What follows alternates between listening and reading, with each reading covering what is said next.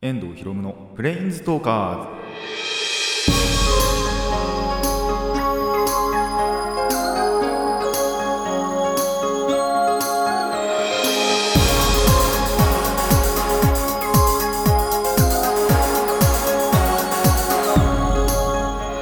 ズ。ラジオの前の皆さんこんにちは。遠藤ひろむのプレインズトーカーズ。パーソナリティの遠藤ひろむです。この番組はアニメゲーム声優が大好きなこの僕遠藤ひろむがマジック・ザ・ギャザリングのプレインズウォーカーがいろいろな事件を旅するがごとくいろいろなジャンルの話をする番組です。えそんでもって今回は趣味会の方の話ですね。趣味中心でお送りしたいなと思います。まあ毎度のごとく最初は趣味と全く関係ない話でもしようかなと 思うんですけど。まあまた最近雨が降り始めたなと。結構冬の間そんなに雨降んなかったなっていうイメージだったんですけどあのちょいちょいですね雨が降り始めてでまあ季節が変わっていくのかなと。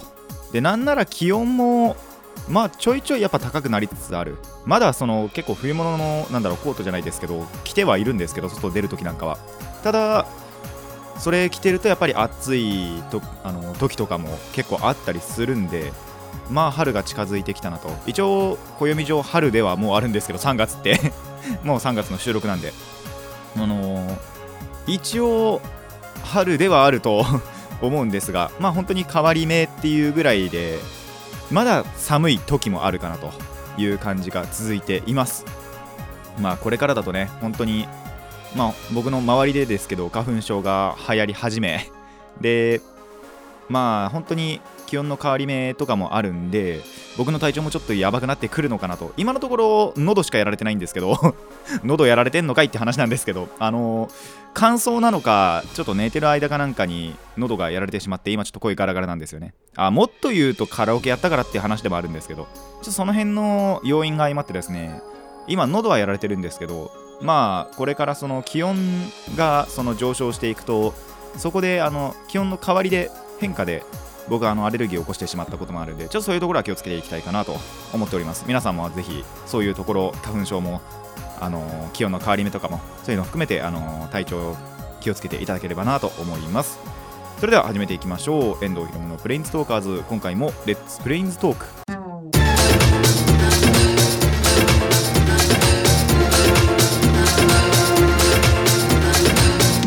ラディキャスネット。改めましてこんにちは。遠藤ひろむです一応その前回日常会の、まあ、最後かなエンディングトークのところでチラッてお話ししたんですけどあのーまあだいぶ前から行っていたモンハンサード PSP の ゲームはですねえーとメインクエストは、えーと全部クリアしました。まあ村クエと集会所クエストっていう2種類があってまあその集会所クエストさらに分けるとえっ、と下位と上位まあ簡単なの難しいのってあるんですけどそこのクエストを全部クリアしてでえっ、となんだっけな温泉クエストか。温泉クエストとドリンククエストっていうまあなんだろうな。ドリンクっていうのがそのクエスト行く前に飲むとちょっと効果が付与されたりするっていう。それの種類を増やすためのクエストとであと温泉っていうのに浸かるとえっ、とクエスト行くクエストの時にその体力とかあとスタミナっていうのがその別であるんですけどそういうのをの最大値を増やせるっていうそういうなんだろう恩恵をもたらせるものもそのどんどんその温泉クエストっていうのをクリアするたびに上限が増えていくっていうそういうシステムあるんですけどそこのクエストも全部クリアしてであのーまあやることはなんだろうな目的っていうかそれが一応なくなったかなというところになりました。ただまだまあなんだろうできることっていうのは全然ありまして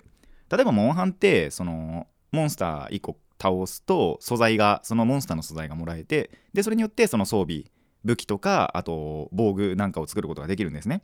でなんでそれをちょっと今頑張ってるかなと。本当に装備作りとかあとその装備のうちの一つでお守りっていうのがあって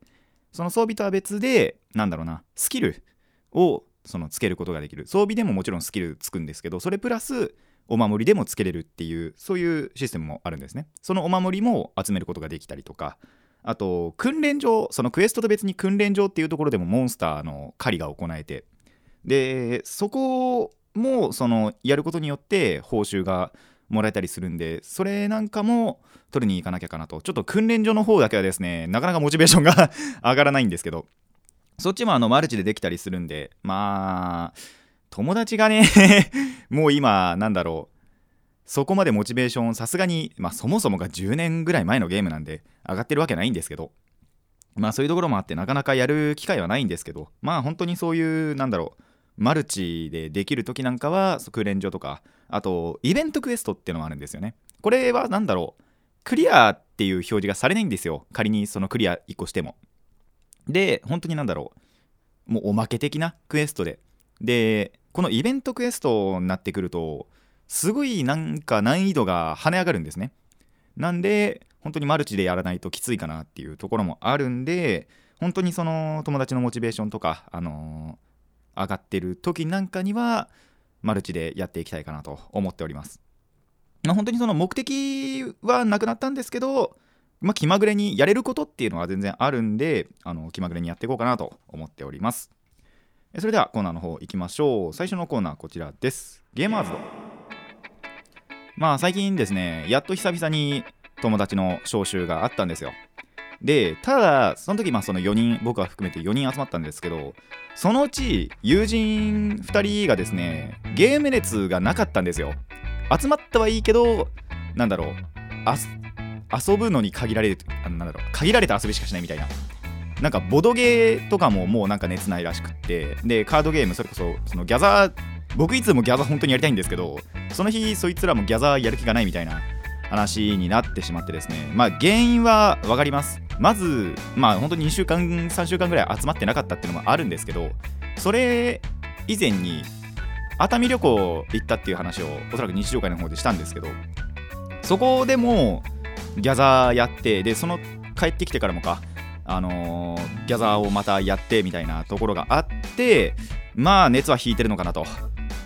とにかくそこはやりすぎたんだろうなっていうところはあるんですけどとにかくあとプラスボドゲの方も本当になんかやる気がないと。いうことだったんですよ。なんでそのそいつらがなんだろう考え出したゲームをやろうということになりまして本当にそのその場で作ってまあ一つはちょっと前から作ってあったんですけどその場で本当に作ってルール整備とかした、えーと、ゲームを2つぐらいご紹介しようかなと。3つぐらいやったんですけどちょっと1つ本当にルールのが曖昧すぎるんで、あのー、2つほどはですね紹介させていただこうかなと思います。まず1つがチンチロバトルロイヤル。何をするんだって話だと思うんですけどまずチンチロリンというゲームを知らないといけないんですよ。チンチロリンっていうのはですねまあだいぶ昔からあったあの掛け事でしてまずそのサイコロを3つお椀かなんかに振るんですよ。でそこで出た役の強さを競うっていうゲームなんですねこれもともとは。で例えば、まあ、サイコロ3つ振って116とかその同じ数字2つとプラス全く違う数字が1つってなるとその1つの方のえーと、目が役になるんですよ。今言った116だと6役になって逆に6が2つ662とかになってしまうとそのちっちゃい方であっても1つの数字の方2の方が役になる。でもちろんこの116と662で戦った場合は6役の方が高いんでこっちが勝ちとでそっちのその高い数字を出した人の方がお金を取れるっていうそういう掛け事なんですねただ、えっと、123とかあの連番が123と456だけは認められるんですけど123の方出してしまうと倍払わなきゃいけない。負け扱いになってしまう。逆に456出すと,、えーと、勝ちの判定になってしかも、えーと、倍取れるっていう。あとゾロ目もゾロ目の方が強いっていう。そういう、えーとまあ、ゲームなんですね。でそれにライフポイントをつけようっていうことになってまあその初期ライフ20点をあのー設けて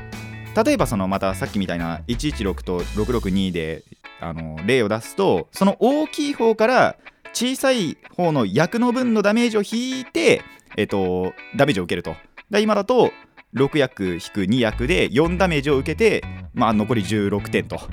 いうので、まあ、ライフをゼロにすれば勝ちっていうそういうゲームが編み出されてましたバカかなと思いますけどね ただあのこれサイコロが本当に3つだけでもできるゲームなんで、あの100均にでも行ってサイコロをちょっと買って いただいて、あとチンジロのルールもその今言ったようにちょっと簡単なんで、まあ、本当に暇になったらやってみることはおすすめします。で、もう1個が、えー、サイコロビリヤード。ちょっとこっちもサイコロ使うんですけど、まずそのビリヤードの球をですねサイコロで使ってでプラス、えっと、9あの棒の方を、まあ、ペンとかシャーペンでも何でもいいんですけどシャーペンとかペンとか鉛筆とかそういうので代用して、えっと、打ち抜いていくゲームになっております。で、えっと、手玉はですね本当に自由です。あのー、ビリヤードって普通なんだろうな。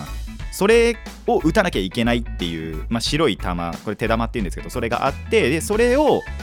番号の一番若いやつに当てて、まあ、最終的には、まあ、9ボールなら9とか、えー、8ボールなら8とか最後の球を入れれば勝ちっていうゲームなんですけどもまずですね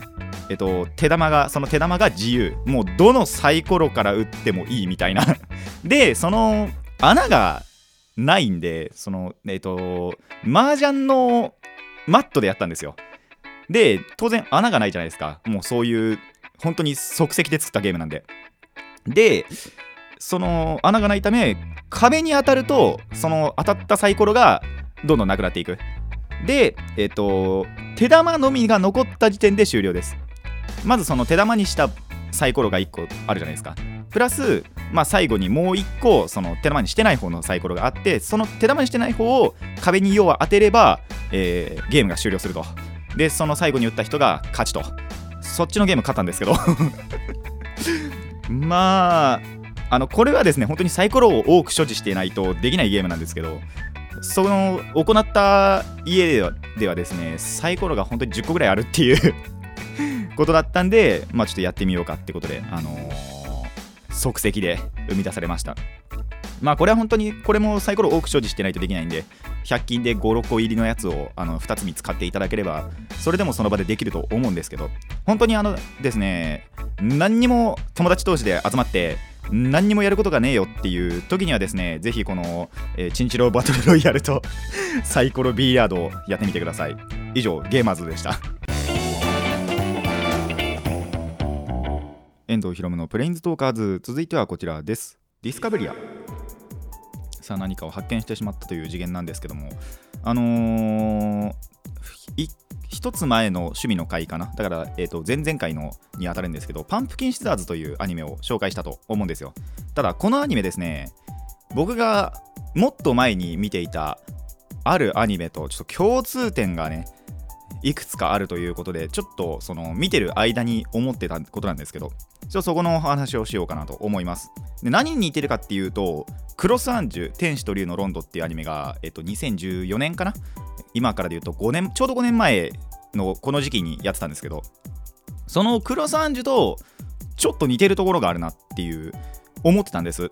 まあいろいろそのまとめてみたんでそこのお話をさせていただくんですけどまずそのどちらのなんだろう作品も主人公が女性まあ女の人。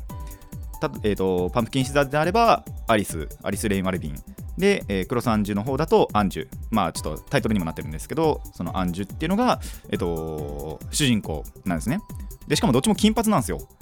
それはどうなんだろう。あの あ狙ったのかどうかさすがに分かんないんですけどだから本当にどっちもその金髪の女子が、えーと主人公なんですね。でどっちも軍に所属してるんですよ。てかまあ軍のお話っていうのかな。軍隊のお話。まあパンプキンシザーズの方だとその軍は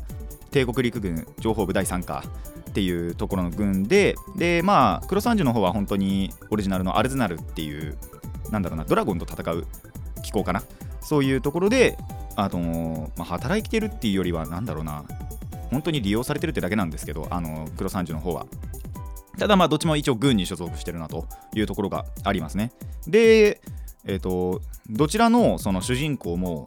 あるまああるっていうかまあキーパーソンが男なんですけどその男と出会うことによって話に変化があったりだとかあと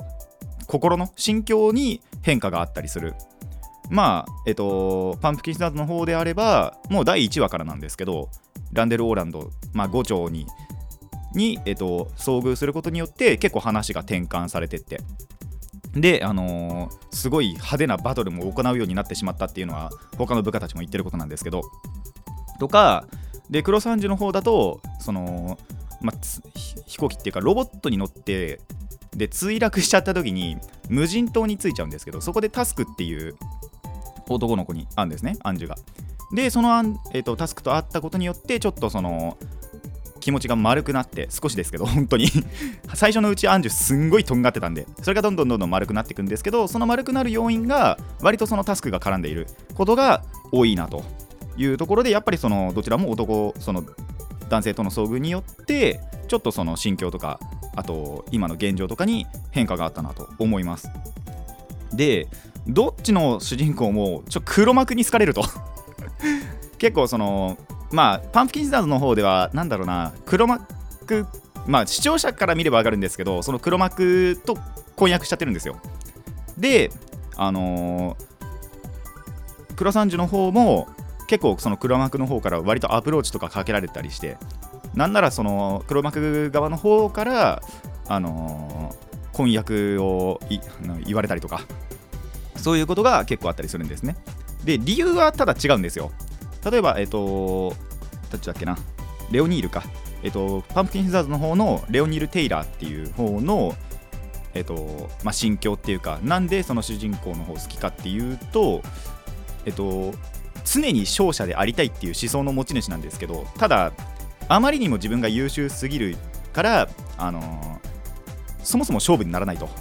だけど、そのアリスっていう女の子を見て、あこの子だったらその自分と対等に戦えるんじゃないかみたいな。なんだろうなだから一種の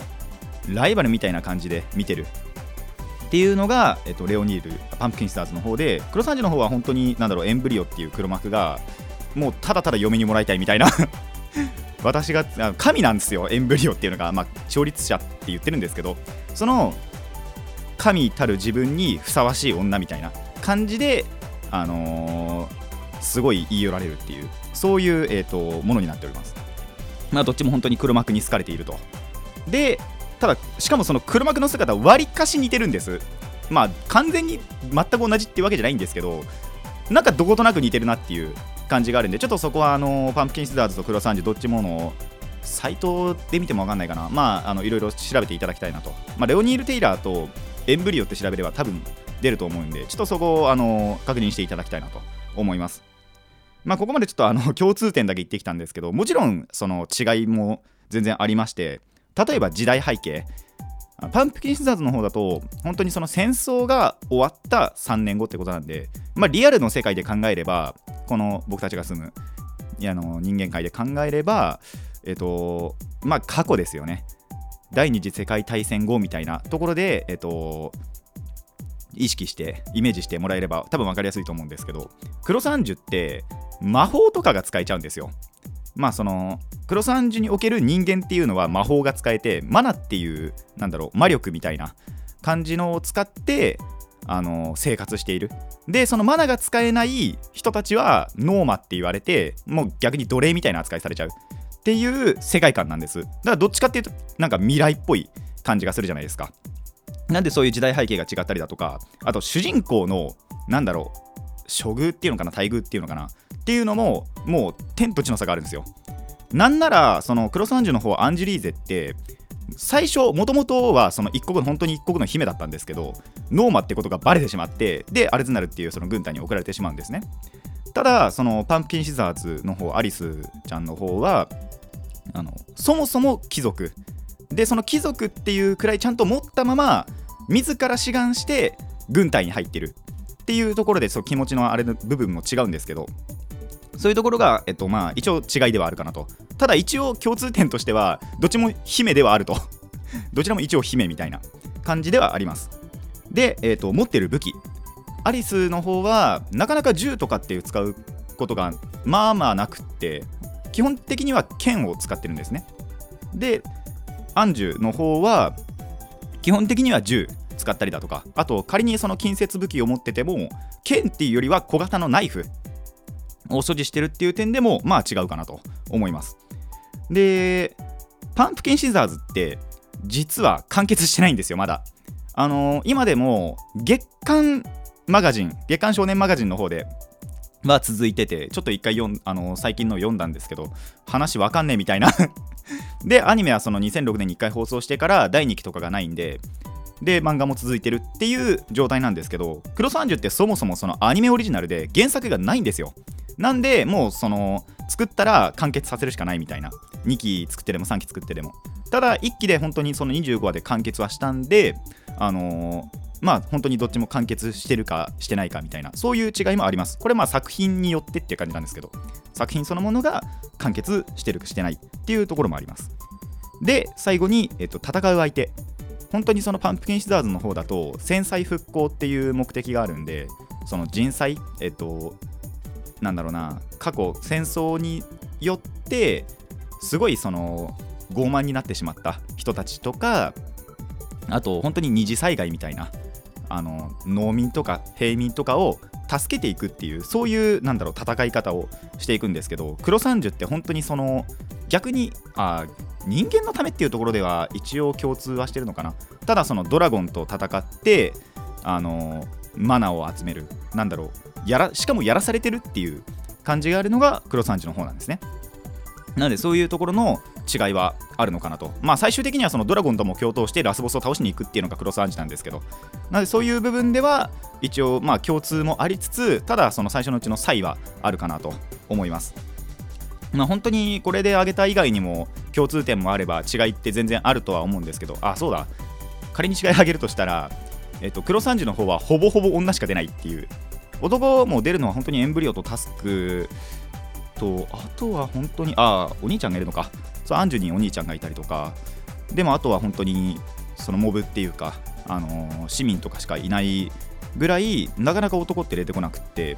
逆にパンプキンシザーズの方は割とその敵側としても男が出たりとかそういうところの違いはあるかなと思います。まあ本当にまあ今挙げた以外にも、あのー、共通点も差異も絶対あの違いもあると思うんですけどとりあえずこんなところでいいかなと。いろいろそのただ共通点もちゃんとあって違いもちゃんとあってっていうのがこの2つのアニメの比べる上で面白いところかなと思います。あのどちらもですね僕が見た限りはあのすごいいいアニメだなと思いますのでちょっとそういったところの、まあ、共通点違いの点なんかを、えー、意識してどちらの作品も見てほしいなと思います。あのぜひ TSUTAYA で借りてみてください。以上ディスカブリアでした。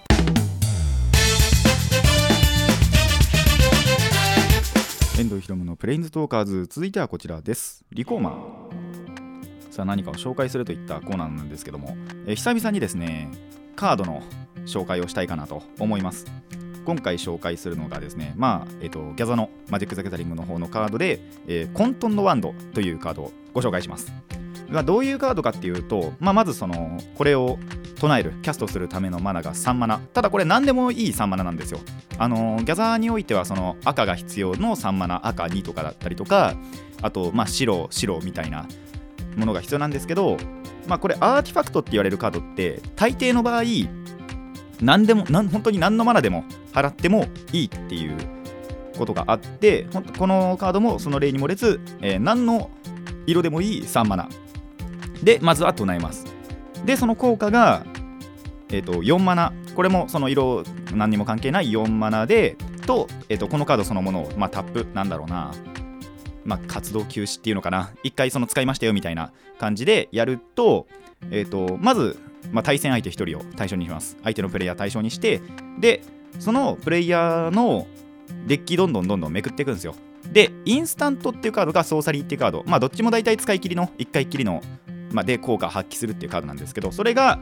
出るまで、えー、とめくって出たらそれを自分のカードとして唱えることができると。でそのめくった他のカードは全部デッキの下に戻す。そういうカードなんですけど。まあこれ何がいいかっていうとあのー、本当にそのこれをキャストするっていう部分では手札消費一応あるんですけどそこから起動するとそこで自分のカードっていうのはそれ以上使わないんですよ。なんで例えばまあ相手のモンスター1個倒したいなと。で自分の手札にはその方法もあるけどこの手札使いたくないなとか。そういう時にこの混沌のワンドの効果使ってもしもその相手のデッキに、まあ、また相手のカードを破壊するみたいなカードがあればそれを相手のデッキから直接パクることができると。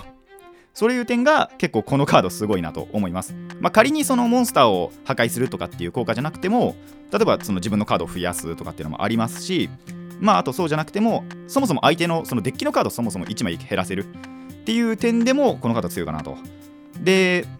一応その唱えるかどうかめくれたインスタント化ソーサリーっていうカードを唱えるかどうかっていうのは一応任意なんですよ。なんでもしそのカードをめくっちゃってあでもこれ唱えたら自分が不利になっちゃうなみたいな。時にはじゃあ唱えませんって言って、えー、と直接デッキの下に送るっていうのも可能です。でまあ負けそうな時なんかでもちょっと置いてちらってみると相手のデッキそのものが、まあ、どういうデッキなのかっていう感じのが知れるんで情報のアドバンテージにもなる。情報の利益っていう点も、えーと、少し増される。そんなカードになっております。でまあメリットだけじゃなくてデメリットとしては本当にその設置にこのカードを置くのにまず3マナとかであと起動も4マナっていうのはまあ軽くはないですねやっぱり。最初のうちからできるっていう行動ではなく、まあ、ちょっと後半割とそのどちらもが消費しきった後で使うともうあとは相手のカードをパクるだけみたいなっていうことができるんですけど本当にその高速なデッキではないっていうことになります。で故になんですけども本当にその決して軽くないっていう部分なんであのどけられてしまうとやはりテンポを崩されてしまうっていうのはありますね。あのまあ、3マナでもしかしたら起きました相手が、まあ、1マナとかでこのアーティファクトを破壊するみたいなカードを使われると、えっと、4マナ、まあ、払って起動しなくてもその3マナ分が無駄になってしまうじゃないですか。そういう部分では、えっと、ちょっとテンポロスが激しいかなと。でさっき言ったその使いたくないカード使わなくてもいいっていう点あるんですけどそれって逆を返せば空振りがもちろんあるんですよ。仮に4マナで起動してもえっ、とそれに見合ったことができるわけではなかったり本当にその4マナを無駄にしちゃうっていうこともありえなくはないそんな効果になっております。なんでこれその基本セット2019っていうスタンダードでちゃんと使えるセットで出たんですけどそれ出た時にまあ使おうって思ってまあ今でもちゃんとデッキあるんですけどただその時代にですねあまり相性がいいっていうカードがなかったんですよ。ギャザってその、まあ、自分のターンの最初にアンタップっていうステップがあってそこでそのクリーチャーとかアーティファクトとか土地とかが全部アンタップするんですけど次にアンタップするのって基本的にはやっぱり自分のターンなんですよね最初。一旦またがなきゃいけない。っていうことなんで、あのー、例えば自分のターンでまあこのワンド起動しましたってやると相手のターン中に例えばそのなんだろうな自分が相手のターンにこれを打ちたいっていうのが打てなくなったりするんですよ。まあ、マナの関係上倒してしまうと土地を。なんでちょっとその使いにくかったかなと。本当にこれ置いてあと起動するってだけだと相手に殴り切られちゃうっていうことが多かったんですけどなんと最近、えっ、ー、とラブニカの献身っていう新しい一番新しいパックにて荒野の再生っていうわりかし相性がいいカードが出てちょっと今僕の中で熱いかなと。その荒野の再生っていうのがそのさっきも言ったんですけどアンタップっていうのは自分の最初ターンの最初にしか訪れないのが土地だけはその荒野の再生置いておくと、えー、起きると。なんで自分のターンでもし何か行動を起こしてマナー全部寝かせちゃいました。だけど相手のターンに入る前にはまたアンタップするんで相手のターンのためのマナがまた確保されると。いうのが結構相性いいかなと思って今そこのちょっと中心にしてデッキを組んでる最中にまあ最中って言ってもほぼほぼ完成してるんですけど結構そのいいデッキになってるかなと思います。なんであのー、皆さんもですねぜひギャザーを始める際この荒野の再生というカードと一緒に混沌のワンドを使ってみると相手の思考をめちゃくちゃにできるっていうこともありえなくはないことではありますのであのぜひ使ってみてください。この混沌のワンドと荒野の再生一緒にね。今だと本当にその MTG アリーナっていうのがパソコンでできたりもするのでそういうところだとやっぱり安いのかなと思います。ぜひ、あの、騙されたと思ってコントのワンドを使ってみてください。以上リコーマーでした。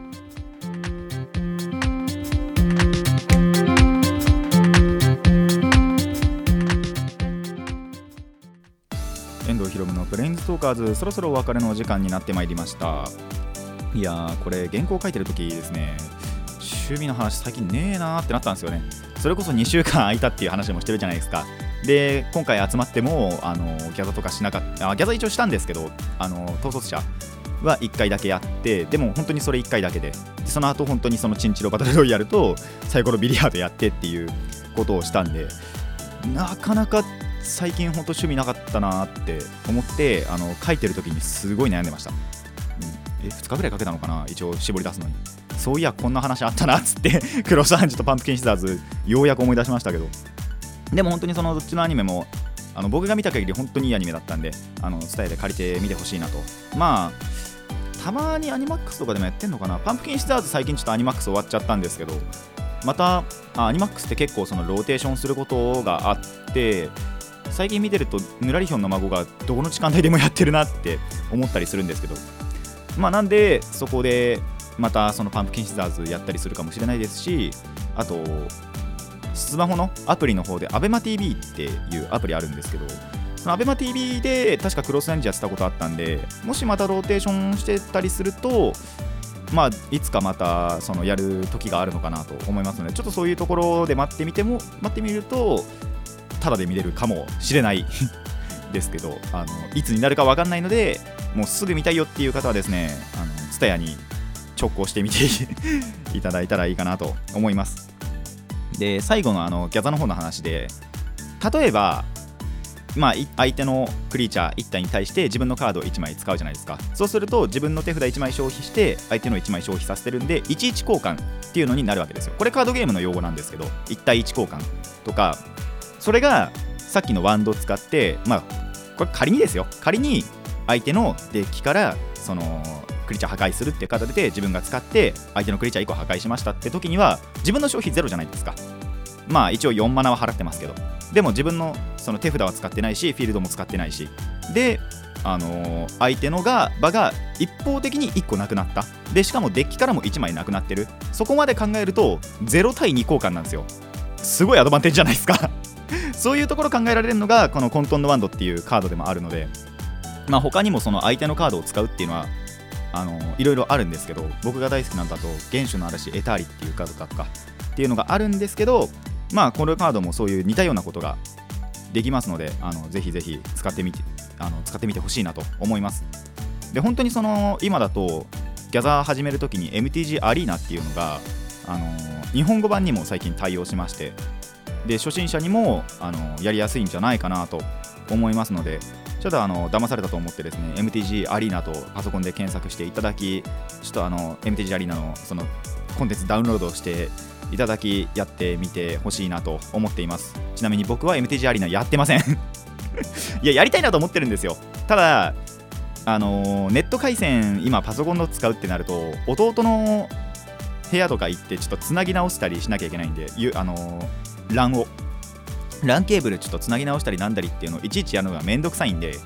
そのやるたびに。でなんでずっとやってられるわけじゃないんですよね。でいつかなんかスマホにも対応するっていう情報が一応あるんでそれが来たらやろうかなってスマホで。それはちょっと考えてます。ま、その前にやれたらいいなとも思ってるんですけど、じゃあ皆さん、あの LAN ケーブルとか、まあ、そもそも無線 LAN でやってるよみたいな方はですね、ぜひ MTG アリーナやっていただきたいなと思います。さて、この番組ではメッセージを募集しています。趣味話に関すること、日常話に関すること、疑問や反論などなど、ラジキャスネットのメール送信フォームまでお寄せください。たくさんのお便り待ってます。まあ、今回ので言えば、その混沌のワンドがもっともっと詳しく知りたいよとか、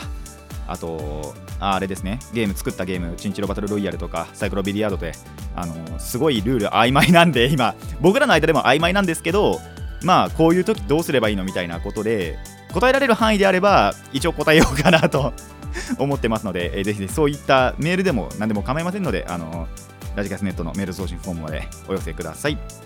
それでは今回はここまでといたしましょう。遠藤ひろむのプレインズトーカーズ。ここまでのお相手は遠藤ひろむでした。また次回もレッツプレインズトーク。